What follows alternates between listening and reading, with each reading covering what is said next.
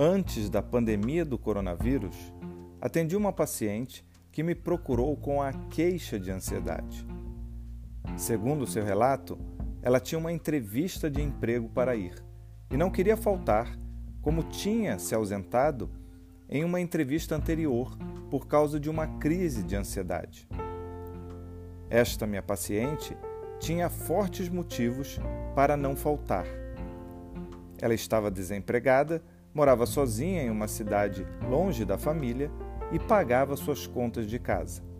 Mesmo assim, a emoção desconfortável tomou conta dela e influenciou a sua decisão. No entanto, o problema não era a ansiedade. O medo do futuro, o sofrimento por antecipação, era apenas o sintoma do que estava gravado em seu subconsciente. Perguntei o que a minha paciente pensou sobre si mesma ou sobre a entrevista que fez com que ela se sentisse ansiosa. E ela me respondeu que foi o medo de fracassar de novo, porque ainda não tinha superado a sua demissão. Ou seja, era o trauma da perda do emprego que estava gerando a ansiedade disfuncional nela, que fazia com que ela evitasse uma nova entrevista de emprego, com medo de uma ameaça que não era real.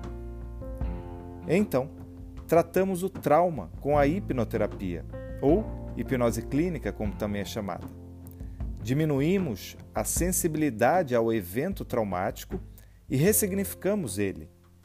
Depois, regulamos a ansiedade para que não prejudicasse mais a sua vida e ela pudesse enfrentar o desafio.